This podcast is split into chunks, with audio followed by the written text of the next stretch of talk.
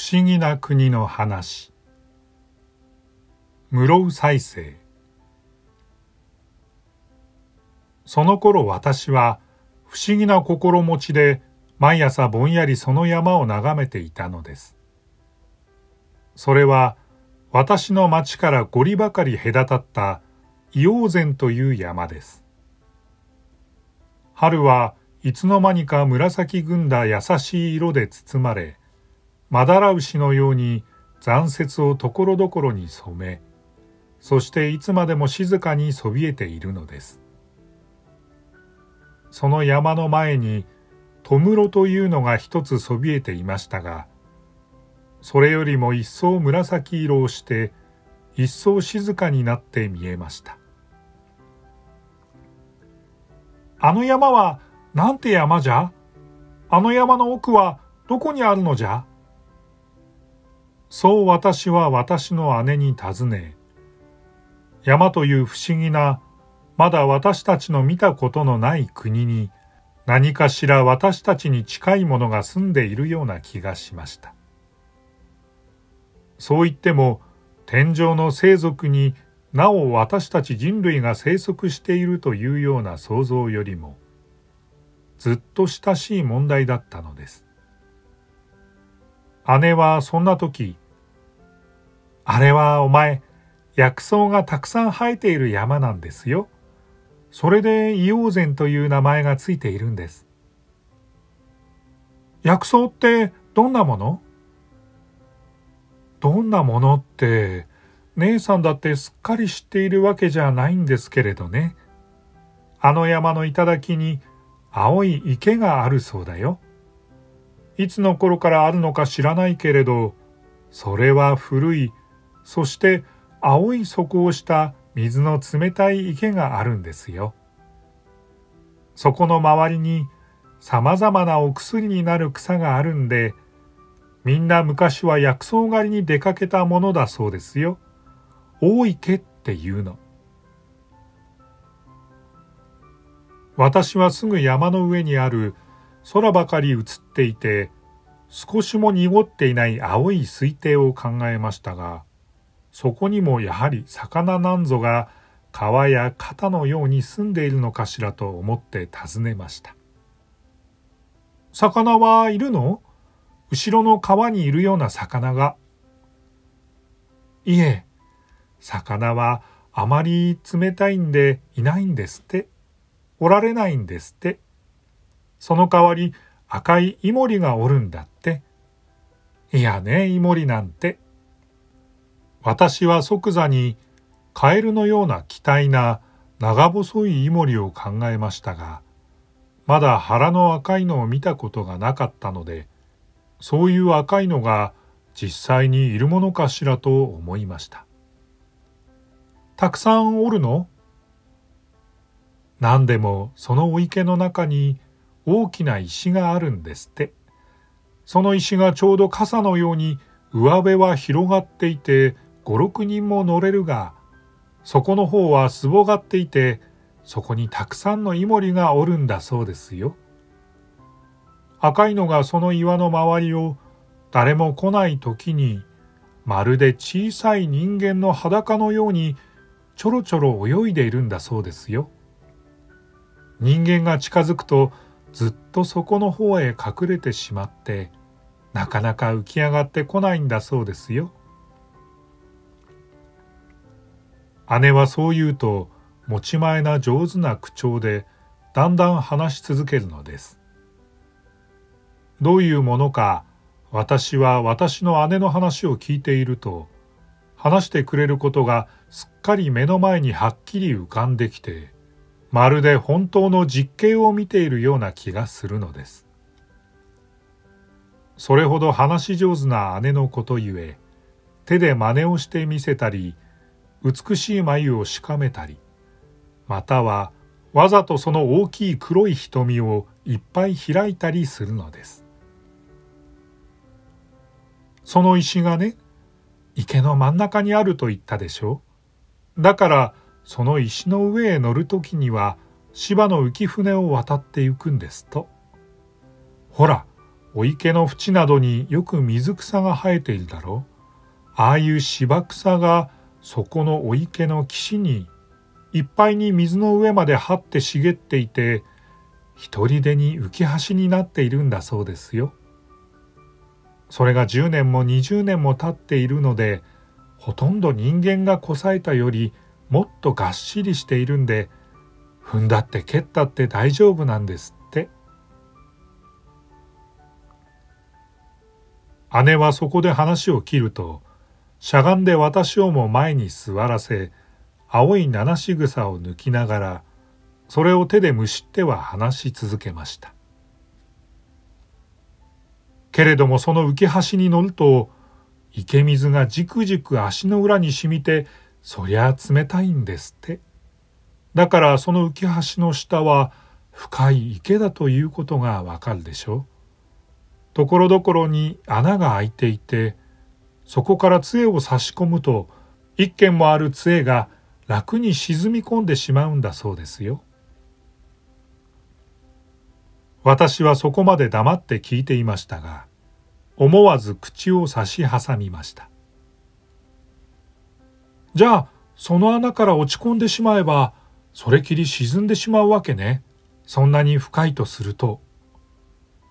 そうだと思う。実際はどれだけあるかわからないんだけれど、岸の浅いところだって泥沼のようになって落ち込むと、あがきもできないそうだよ。ずいぶん怖いところでしょ姉はそう言って硫黄泉の方へ不意に顔を向けました。私もその不思議な山と山の上にある青い池のことでますますいろんなことを考えられてくるので静かに山を眺めていました山というものはじっとしているようでその実目を凝らして眺めていると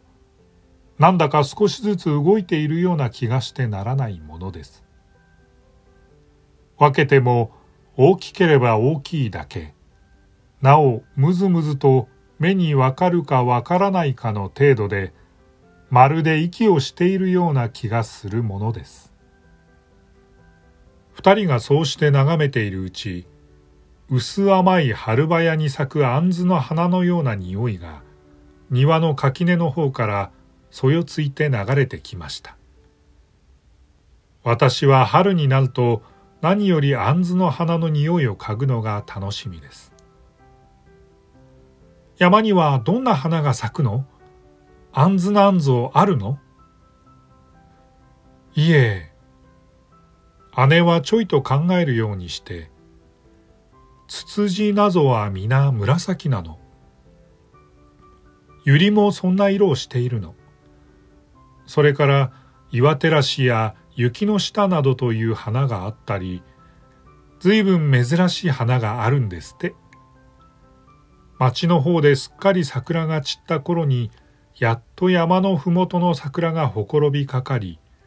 それが一日ずつ山の頂へ向かって咲き昇るんですって。私はそこにも人間が住んでいるのかと尋ねた。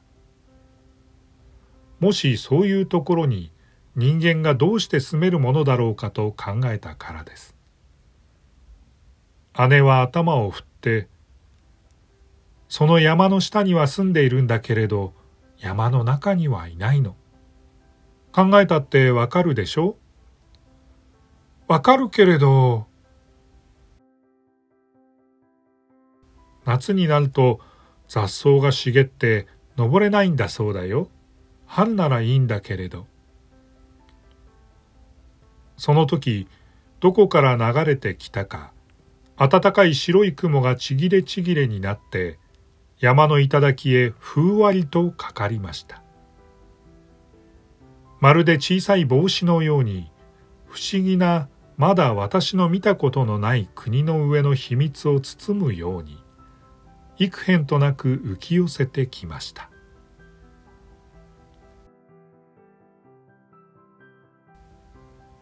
私は毎日後ろの河原へ出てはぼんやりその山を眺めてはいました姉の話してくれた山の上の青い古い池の色まで佇んでいる私の目に一人でに浮かんで見えてくるような気がしました。何でも非常に静かで草林に取り巻かれたような池の水の上にまるで木の葉のそよぐようなさざ波が立ちそれが池の沖へ向かってちょろちょろメダカのように走ってゆく様やそういう静かな日に限って浮かんでくる例の赤いイモリが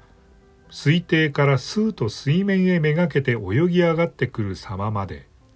いつも頭の中へ浮かんできました。それが何ということもなく不思議で珍しく実際にありそうもないことのように思われて仕方がなかったのです。山の色は薄い藍色の時もあり、ネズミ色だったり、あるいは一面に牛乳色をしたもやの中から紫の頭を表したり、ほんの雲の間にちょいとそびえて見えたりしていました。それを見るごとに私はちょうどめまいのするようなスーとした気持ちでその山の奥の方にある池のことを飽きることなく考え込んでいるのでした。姉は庭へ出るたびに私の姿を見つけ、私のぼんやり佇んでいるのを後ろから脅かしながら近づきました。あの池について面白い話があるんだよ。お前知っているの？知っていちゃつまらないだろうから。姉はわざとそう私をじらしておいて、そばから離れようとしました。知らないんだよ。話してください。本当に知らない？姉はいつもの癖で私の右肩に手を置き例のあんずの匂いのする草場にある木の根にかがみ込みました。ちょうど春の始まりかけた頃で芽生えの中で茜色をしたのや紫軍だのやそういう雑草の兆しがまるで花のように積んでて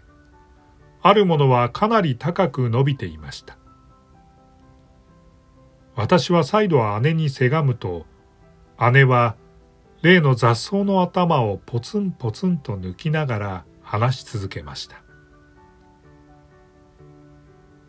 いつかお話しした時に、ほら、薬草狩りと言ったでしょ？あれはずっと昔のことで、お城下の木薬屋が毎年春の終わりになると、みんな隊を組んであの硫黄山へ登るんですよ。つまり、お山開きのようなものなんだね。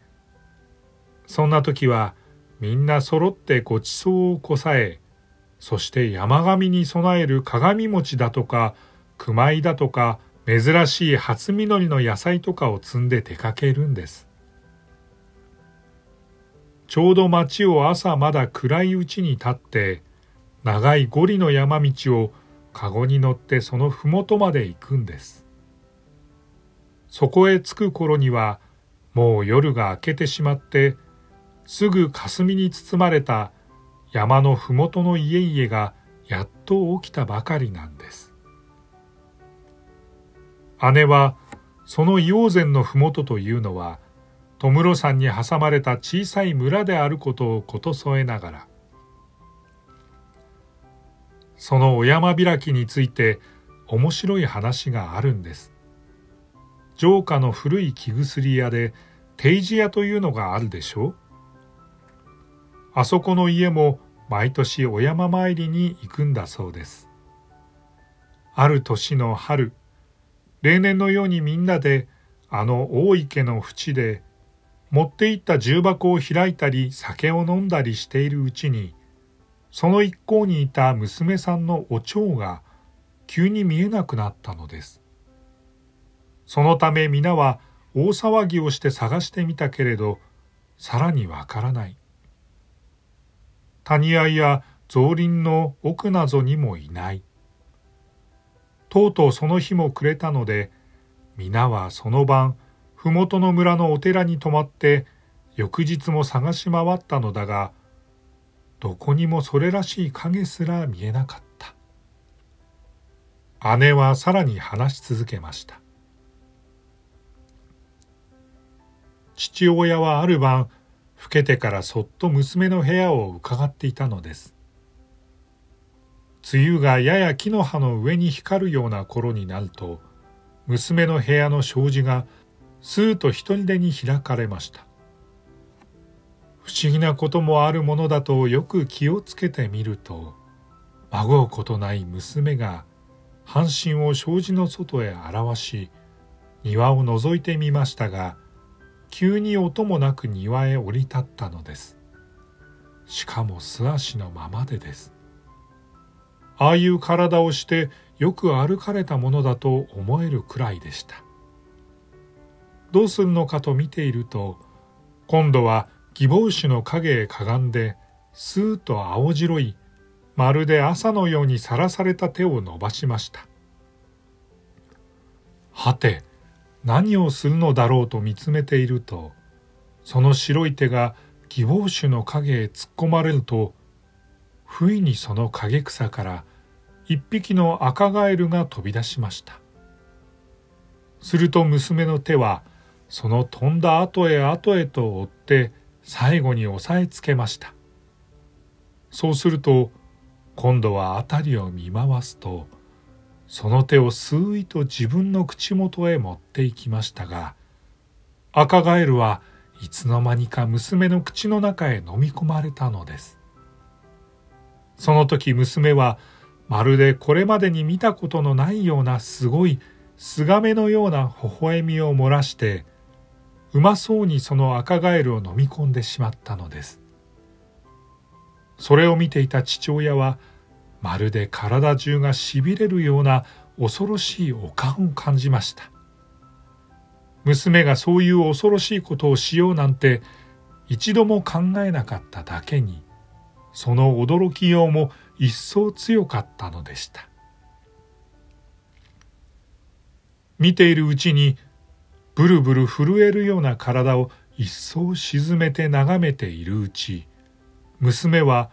幾匹となく赤ガエルを捕まえると食べてしまったのです。そうして庭をあちこち歩きながら草さえあると手でかき探っていました。その歩いているうちの陰気な音と言うたらゴムの上でも歩くような音のないような変な遠い音なんです。そういう30分ほどが済むと娘はまた音もなくスーッと自分の居間へ入ってしまったのです。その時なんだか障子際へ姿が消える時父親の目には細長いものの影がずるずる湿っぽい暗い音をさせながらすぐ障子の中へ消えてゆくのが見えるともなく目に入ったそうです。その時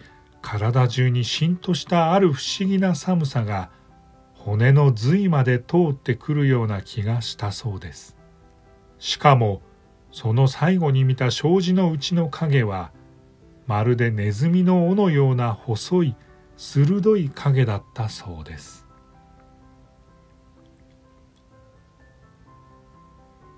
私はその時あまりの不思議さによくそういう時に誰でもするように姉の顔をただ凝視し続けていましたうららかな影が杏の梢を滑り私どものかがんでいる足元へもすらすらこぼれており、そのためなお一層青い芽生えがその色を冴えさせておりました。その影は一体何なんだろう？ネズミの尾のようなものが。私は思わずそう問いかけると、姉は笑って、後でわかるから黙っておいで。それからその父親が毎晩のように娘が庭へ出てカエルを食べるのを見たそうです。決まって晩になるとこっそり部屋から抜け出すのだそうです。けれども何しろ自分の娘のことでありそういうことを世間の人に話しするわけにいかないんで黙っていましたが相変わらず娘の方ではそんな父親が監視していることなぞ知らないものですから一向お構いなしで毎晩庭へ出るのだそうです。ある時父親は不意に考えついて娘の部屋の庭へ向かっている障子際に金気を帯びた錆びた棒を引いておいたのです。父親は心で考えたことがあるためそうやってみて娘が何かに疲れているのかそれとも例の山中へ行ってから気が狂っているのかそういうことを確かめるためにそうしたのです。ところがその晩障子が開いたには開いたがその金の棒があるために急に部屋の中へ入っていってしまってまたと出てこないんだそうです。なぜというに金気のあるものはつきものに嫌われるからです。その翌晩もそうやって置いておきましたので娘はやはり部屋の中でざらざら変な音を立てて歩いているような様子だったが出てくる様子とてもなかったのですその翌晩もそのまた翌々晩もその鐘の棒を引いておいたのです。ところが反対に娘はこの頃になって以前よりずっと痩せずっと食べ物を食べなくなったのです。ある日父親がそばへ行くと父親の顔をしみじみ眺めていましたが不意に「あの鉄の棒を取ってください」「そうでないと私は息苦しくて仕方がありません」「お願いですから鉄の棒を取り除いてください」と父親に頼みました。父親も娘の正体が何であるかわからないけれどかわいそうな気がしてその晩鉄の棒を取り除いてやりました。すると娘はいつものように静かではなく急に障子を開けると庭へ飛び出しそれきりその晩から姿を見せませんでした。定時屋では大騒ぎをして探したけれどもどこにも娘らしい者がいませんでした。父親はあまりの不思議さにぼんやりと一日考え込んでいました。娘のいた部屋へ行ってみても別に変わりはありません。ただ娘のいた頃よりも例の青く臭い匂いがなくなっていたのです。何気なくその布団を引いてみますと小さい蛇が黒々と一匹皿巻きをしていました。父親は驚いてそれを追ったがその蛇は不意に床から庭先へ滑り出しそれきりどこへ行ったか見えなくなったそうです。が不思議にそれから後もいつも土蔵の日当たりや屋根の上や娘のいた居間のそばなどにどこから出てくるのか例の黒々とした一匹の蛇がまるで影のように皿巻きしていたそうです。それゆえみんなはいつとなくその蛇を追わなくなりかえってその蛇に親しみを持つようになりました。